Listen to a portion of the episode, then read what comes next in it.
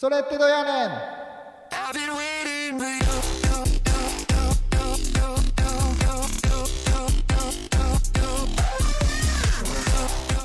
さあ始まりました。皆さんこんにちは。それってどやねん。それどや。64回目の配信になります。珍しく私大沢がオープニングを喋っていますけれども、えー実はですね今回はゆりちゃんとの収録の日が調整つかなかったんですね、えーそれで大沢一人で今収録をしているという状態になっています。これを収録しているのが3月の8日午前10時ということで完全に配信を遅刻させてしまっている状態です、えー本当に配信が遅くなってしまいまして申し訳ありません。今撮ってるものをですねなんとか今日のうちに配信させようということでまあもう半分生配信に近い状態だななんてことも思ったりしますがまああ今回なんとか一人でですね最後まで、えー持たせたいと思っていますんで皆さんぜひ温かい心でお聞きいただければ幸いだなと思います。よろしくお願いいたします。えー最近あったあ僕自身のことをお話ししますとですね、えー少し今僕の声があ枯れ気味だっていうことに気がつく方があるかもしれません実は野球の WBC 日本代表と、まあ、侍ジャパンですね侍ジャパンと阪神タイガースの強化試合を見に行くことができたんですね。えー、本当に嬉しい機会でした、まあ、よくチケットが取れたなということだったんですが、まあ友達がそのチケットを取ってくれていてそして一緒に行かないかと誘ってくれたので、えー行くことができたというわけだったんですがまあすごい人でしたね。列の最後尾がどこにあるのかが係員さんも分かっていないというような、まあそんな状況だったわけですが、えーそんな中でなんとか人混みをかき分けて、え試合を見に行ったわけですが興奮しました本当にあの大谷翔平選手のホームランを生で2本も見てしまったというもう生涯でこんなことがあこの後あるだろうかと思うようなそんなことだったわけですが、えー本当にかっこよかったですね。まあ、最初投げていたこの才木っていう阪神のピッチャーも決して悪い球を投げてたわけじゃなかったんですね。むしろ本当にいい球を投げてたんですが、まあけれどもその才木の投げたフォークボール下にいいいいところに落ちる。そんなフォークボールに体勢が崩されて膝をついて打ったようなそういう、まあ、状態で打った球がホームランになってしまうっていうまあ規格外、まあ化け物っていうような大谷選手のそのホームランだったわけですね。日本も、まあ、富田っていう選手がこの高めのボールを投げた。それを完全にです、ね、状態が浮いている状態で、まあ、打ち上げる。ちょっと詰まっているような状態で打ち上げた球がホームランになってしまうっていう。まあもう本当に桁違いの段違いの選手なんだなということをその自分の目で見てきたというような機会でした。えー興奮しましたしもう叫びまくって周りの人ももうやばいやばいしか言っていないようなそんな状態でしたがあ本当にいいかっこいい最後のヒーローインタビューまで、えーかっこいい大谷選手だったななんてことを思うわけですが。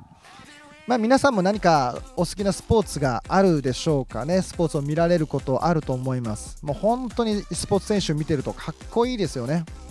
自分のベストのパフォーマンスを出すために常日頃から自分の体を作り上げていって練習を積み重ねてこの日この瞬間というその時に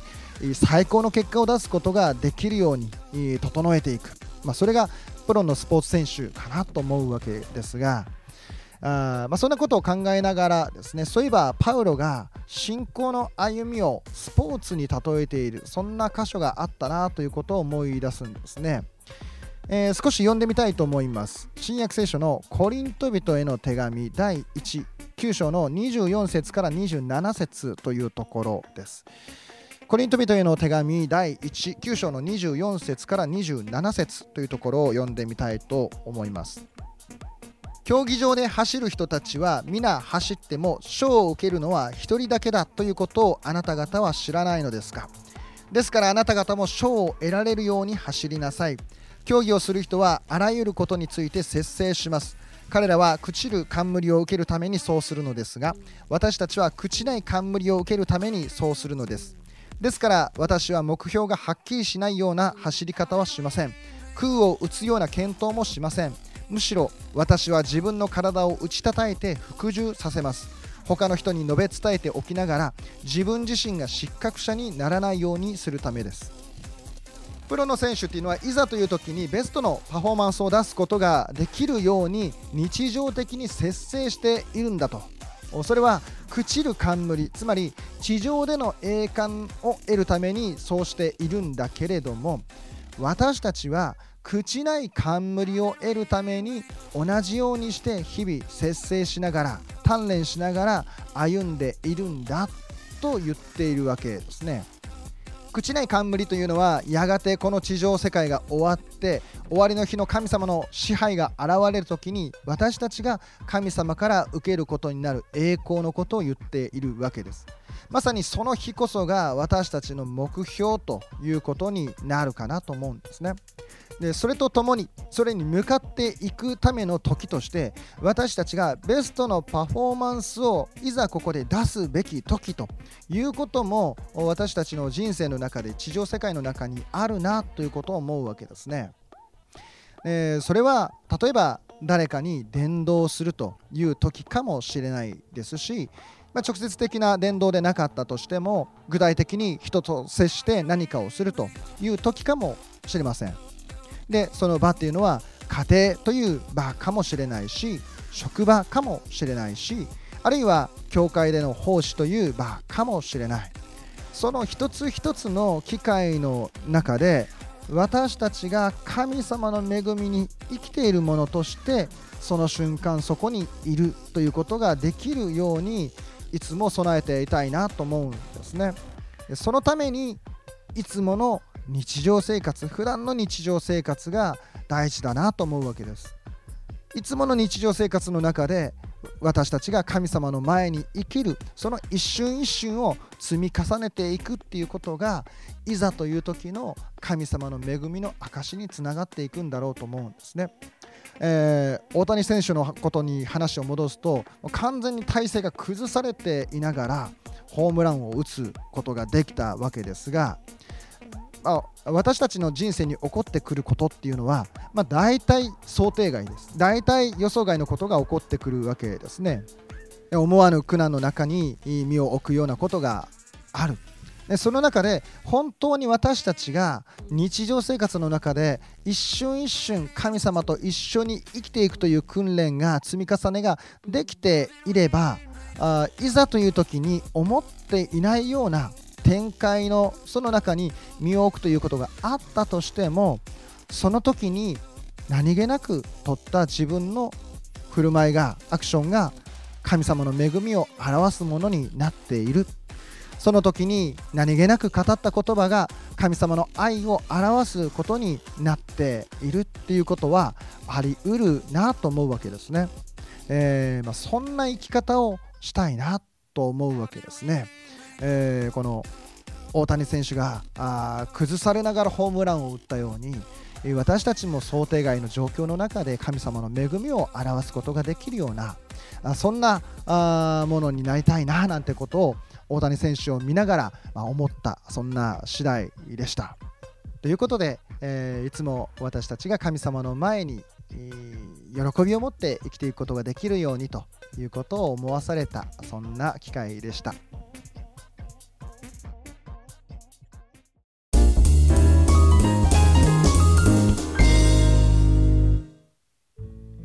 さて教会の暦では今はレント受難節という時を過ごしています。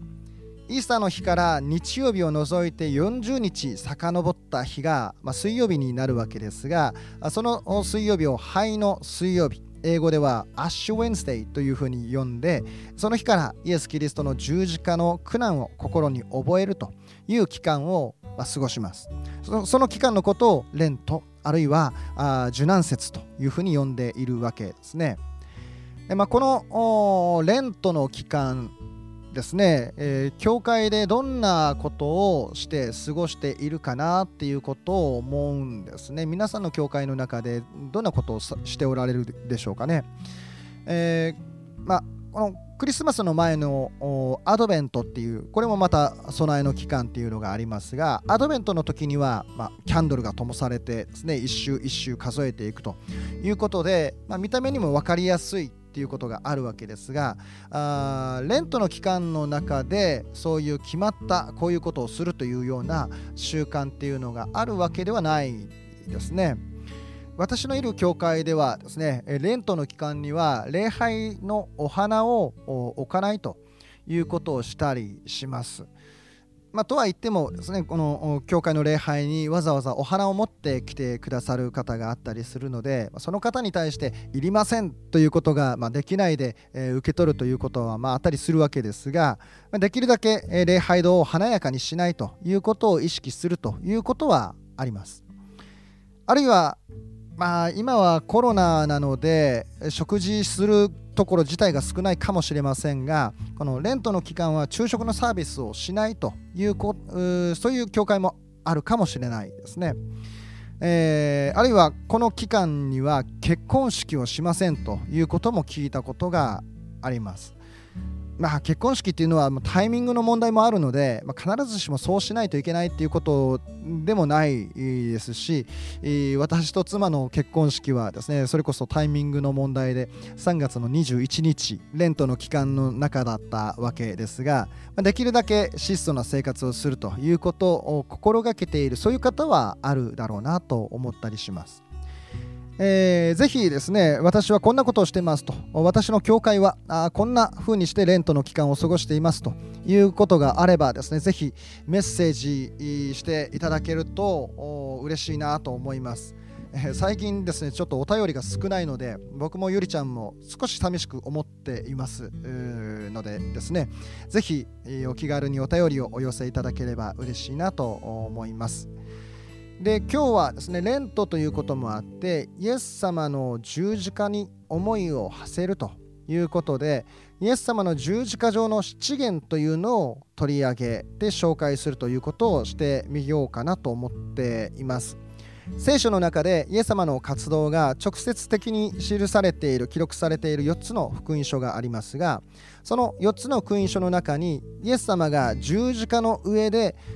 十字架にまさに今かけられているというその場面の中で語られた言葉っていうのがあ7つ記されているんですね。でその7つの言葉をまあ大体この順番で語ったと考えるのが自然だろうとそう思われる順番に並べたのが十字架上の七元です。第1元から第7元まで、まあ、あるわけですが、まあ、ここでその一つ一つについて詳しく取り上げる展開するということはなかなかできないなと思うわけですがとにかくその一つ一つを紹介するということができればと思っています。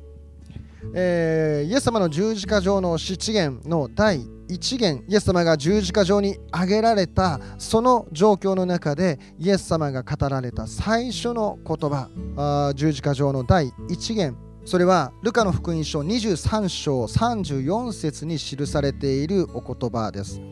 父よ彼らをお許しください。彼らは自分が何をしているのかが分かっていないのです。父よ彼らをお許しください。彼らは自分が何をしているのかが分かっていないのです。という言葉ですね。イエス様が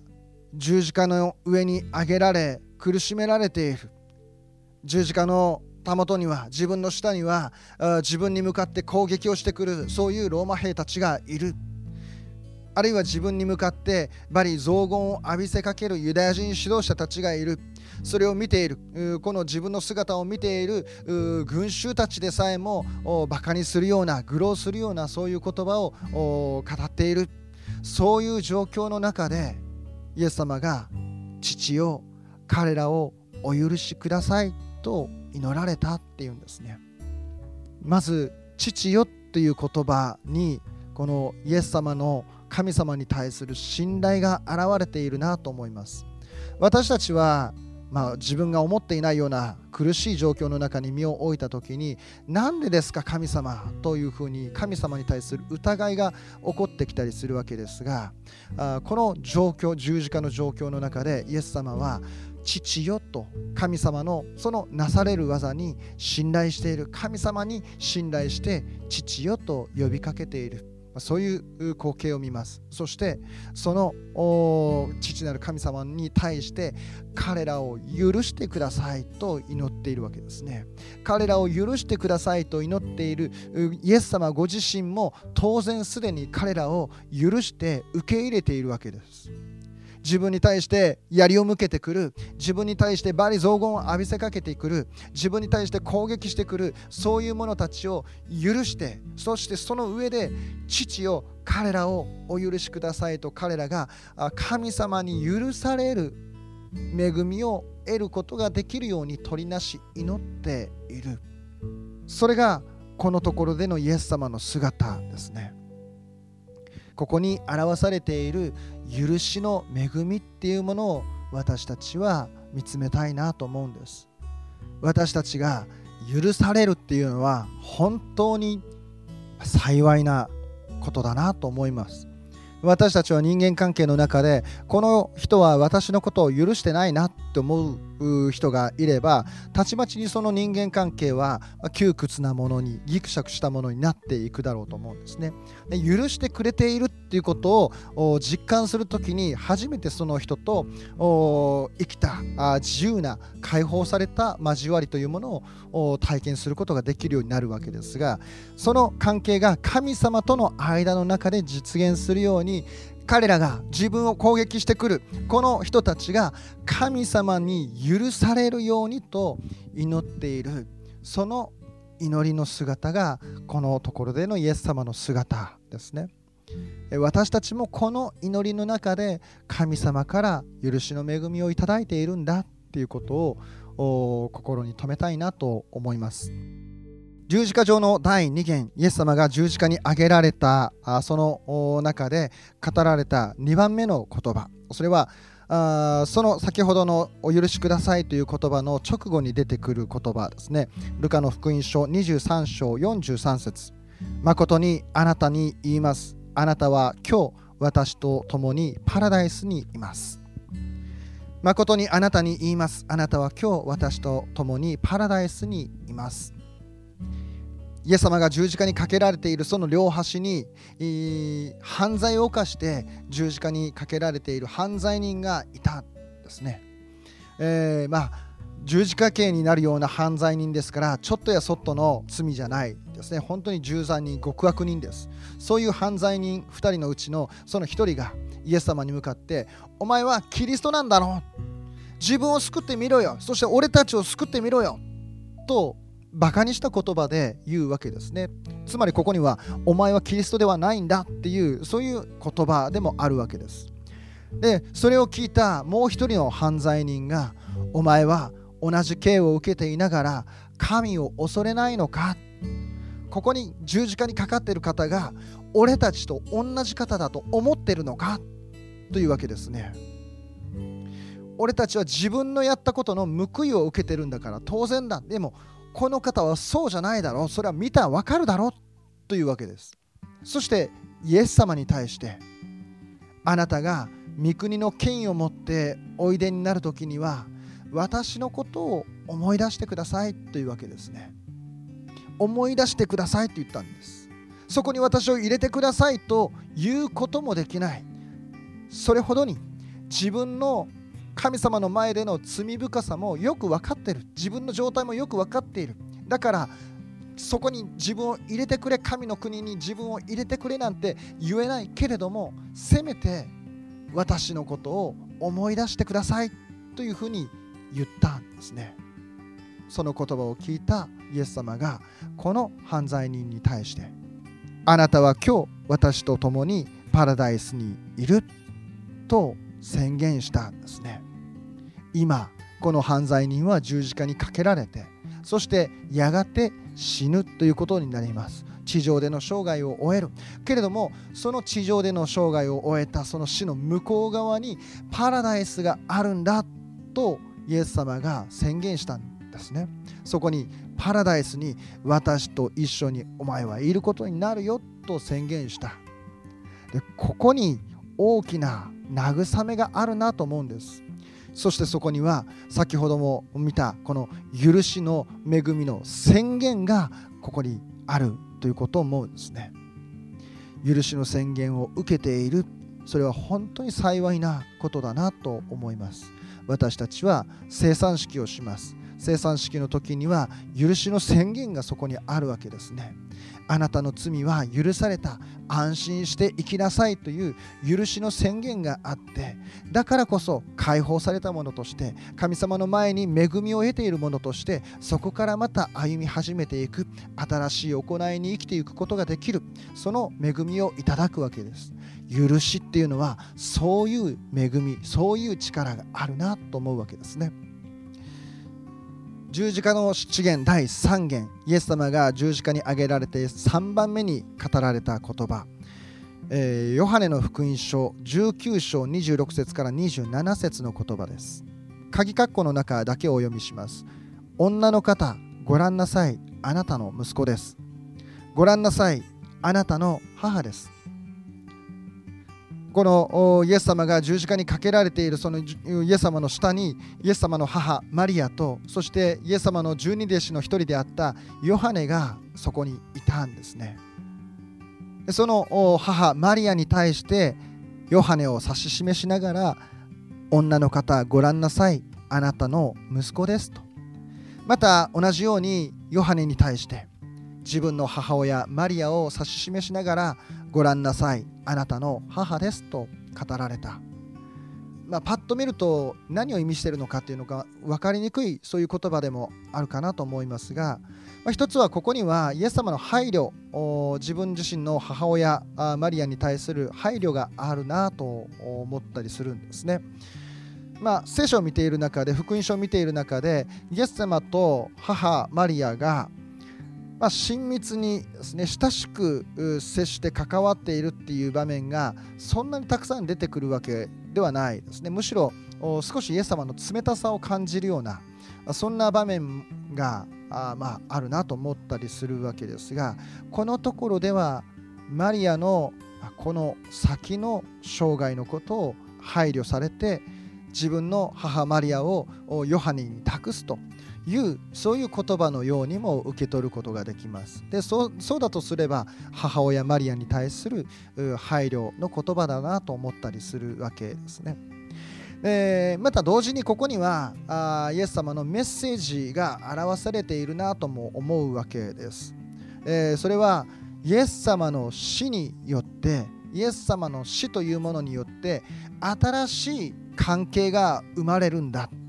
の一人の人と一人の人を結び合わせて新しい家族にしていくんだというそういうメッセージも受け取ることができるなと思うんですね。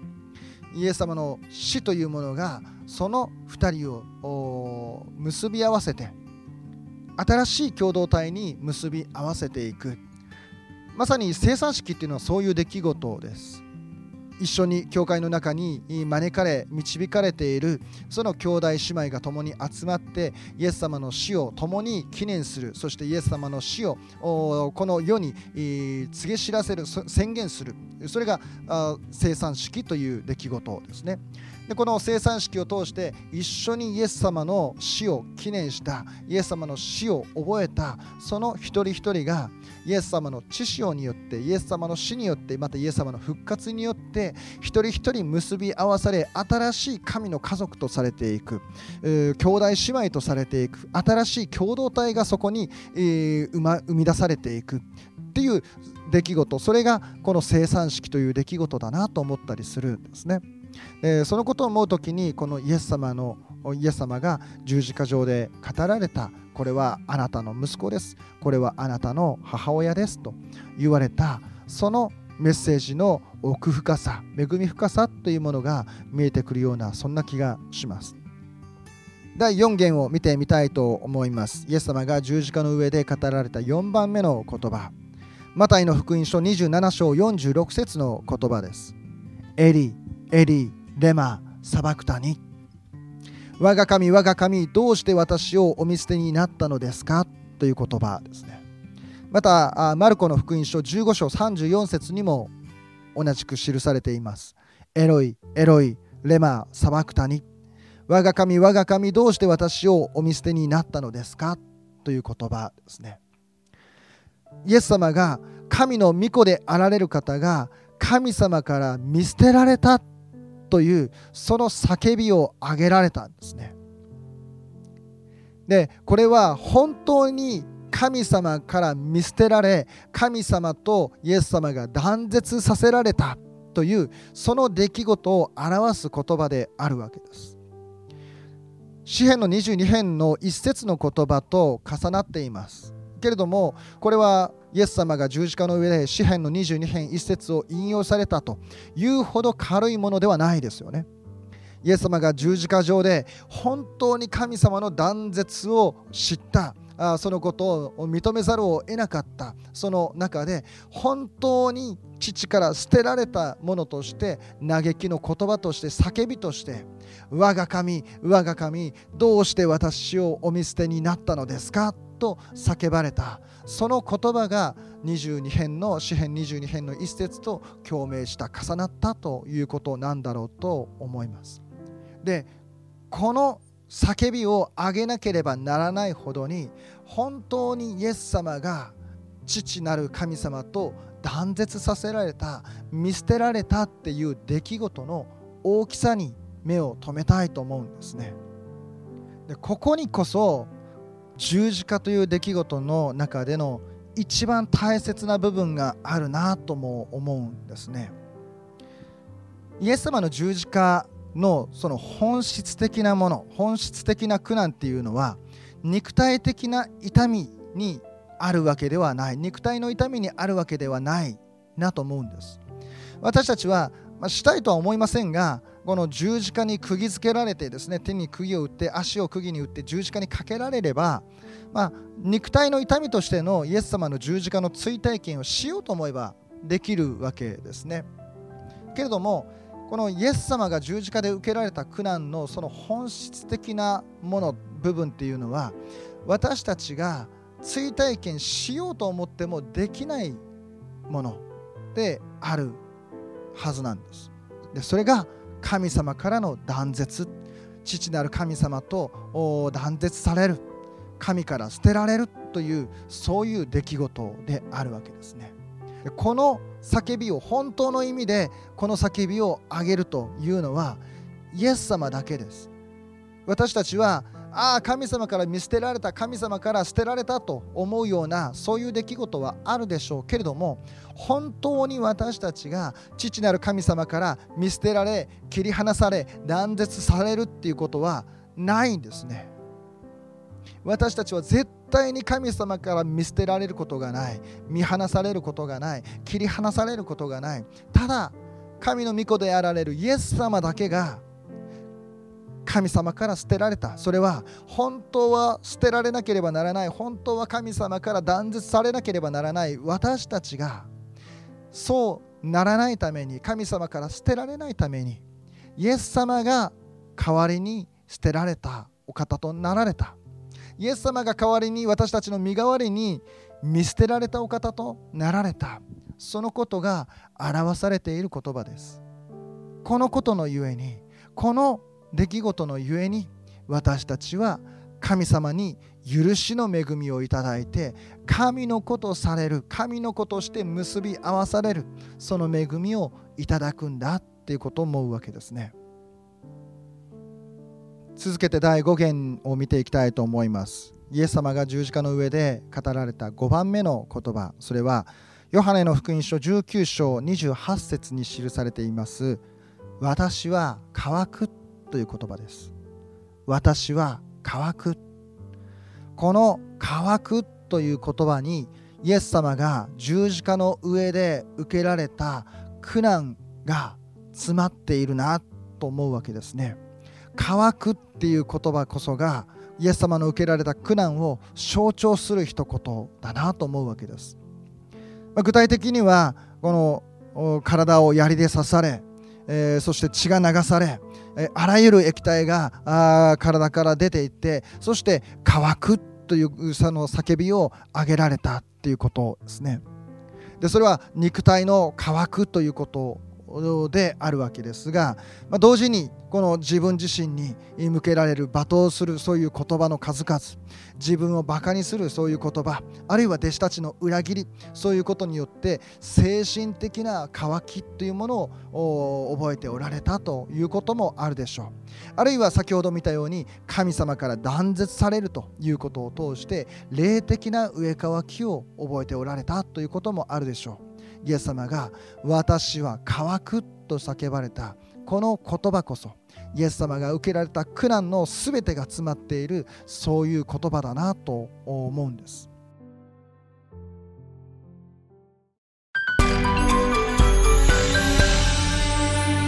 それってどうやねん？イエス様が十字架の上で語られた言葉十字架上の七言を順番に見ていますが続けて第6言を見てみたいと思います。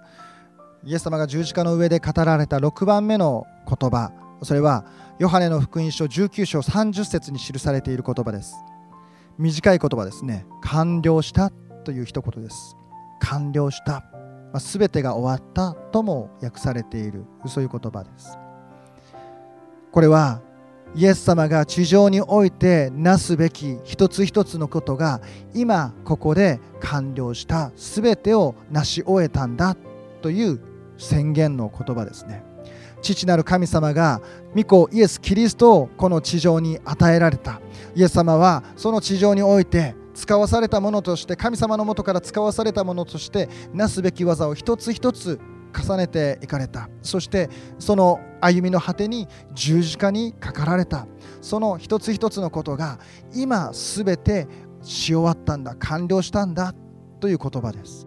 神様が御子イエス・キリストをこの世に与えられた。そのイエス様がこの地上においてなすべき一つ一つの技を忠実に行っておられた。ヨハネの福音書が記しているように私は自分から何もすることができない神様の御心を行っているんだということを言いました。ヨハネの5章ですね。それほどまでにイエス様が父なる神様に従順に従って歩んでおられたその一つ一つのなすべき歩みがなすべき取るべき技が全て今ここで完了したんだという宣言です。そこにはさまざまな誘惑があったでしょう。イエス様が荒れ野で誘惑をサタンの誘惑を受けられたという出来事もありました。さまざまな試みがその中にはあったわけですがそういうものに妨げられることなくイエス様が全てをここで完了されたんだ。この宣言があるからこそ十字架は尊いなと思うわけです。この十字架によって成し遂げられる成就する神様の父なる神様の恵みがあるんだということを思うわけですね。完了したという言葉。そして最後の第7言。ルカの福音書23章46節に記されています。父よ私の霊をあなたの御手に委ねます。父よ私の霊をあなたの御手に委ねます。これはイエス様がいつもその死の最後の瞬間に至るまでイエス様が父なる神様に対して従順であられたというそのことを表すそういう一言だなと思います。自分の存在は自分の命は父なる神様の支配の中にあるんだ。今このここから先は自分で手をつけることはできないけれども神様あなたご自身がその全てを取ってご栄光に変えてくださいますようにというその言葉が父よ私の霊を見てに委ねますという言葉ですね。まさに十字架の死に至るまで従順であられたイエス様の姿がそこに表されています。この言葉が記されているのはルカの福音書です。そしてルカの福音書にはこの言葉を語った後そして息を引き取った後の出来事が記されていますね。イエス様が十字架の上で父を私の霊をあなたの御手に委ねますと言って、えー息を引き取られた。その後にそれを見ていたその光景を見ていたローマの百卒長がああこの人は本当に正しい人だったんだと認める言葉を漏らした。そのことが記されています。彼は違法人ですからユダヤ人と同じような意味で神様のことを知っていたわけではないでしょう。けれども神というお方の前にこのお方は正しい人だったんだ。それが彼には分かったっていうんですね。神というお方がおられこのお方はその神であられるお方の前に忠実な従順な正しいお方であるということが彼には分かったというんですね。父よ私の霊をあなたの御手に委ねますと言って息を引き取られるその瞬間が神様の栄光を表すものになっていたんだということを思います。まさに十字架の出来事は絶望の出来事ではない。神様の栄光が表されているそういう出来事なんだということですね。十字架上の七元を取り上げてそしてイエス様の姿を見つめてえー、参りましたけれども私たちはこのイエス様の姿を見つめたいなと思うんですね。でイエス様の姿を十字架上のイエス様の姿を見つめるというところから神様の恵みが私に現れるという出来事が始まっていくんだなと思うんです。このイエス様の十字架は何だったのか？なぜイエス様は十字架にかかられたのか？なぜイエス様がこれほどまでの苦難を受けなければならなかったのか？イエス様の十字架は私たちにとって何なのか？そのことを心に留めながらイエス様の姿を見つめていく。そこから神様の恵みが私たちのうちに現れるということが始まっていく。そのためのこのレントの過ごし方をしたいなと思うんですね。このレントの期間本当にイエス様の姿を見つめるということを自分なりの手段の中でですね実践していきたいなと思いますまた世界に目を向ければいろんなところで痛みが苦難が嘆きが起こっているという現実がそこにあるということを思いますウクライナロシアの戦争の中であるいはトルコシリアの大地震の中であるいはさまざまな争いの中で分裂しているその中で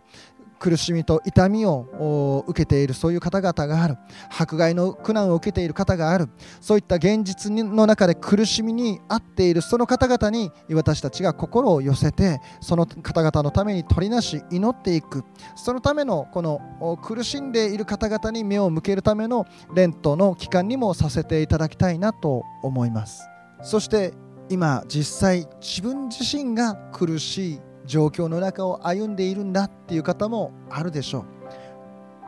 その方にとってこそこのレントの期間の意味があるなとも思います。私たちが苦しい状況に身を置く。それは私たちの人生から決して取り去ることのできないことです。けれどもこの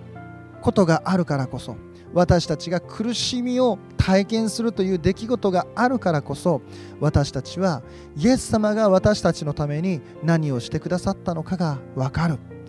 その意味で苦難の出来事っていうのは苦難の時というのは私たちがイエス様の姿と一つにされるための時なんだとも思います。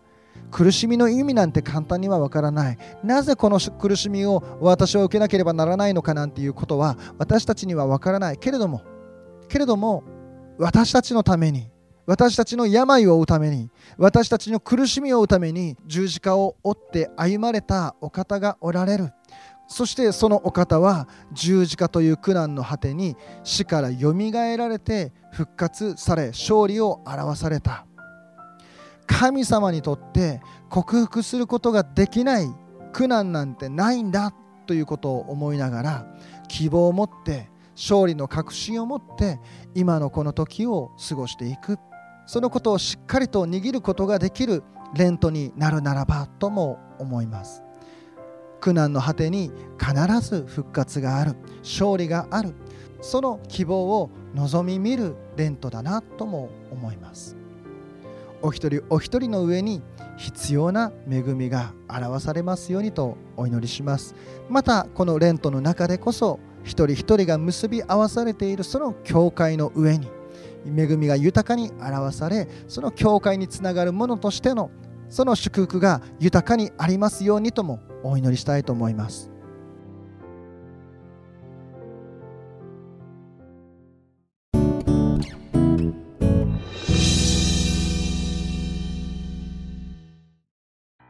いうことで、えー一人で喋り倒したそれどや64回でしたけれどもいかがでしたでしょうか、えー最初から最後まで一人で喋り通したっていうのは初めてのことかなとも思いますが、えーいつも本当にどれだけ、えーゆりちゃんに助けられ支えられているかということも実感していますけれども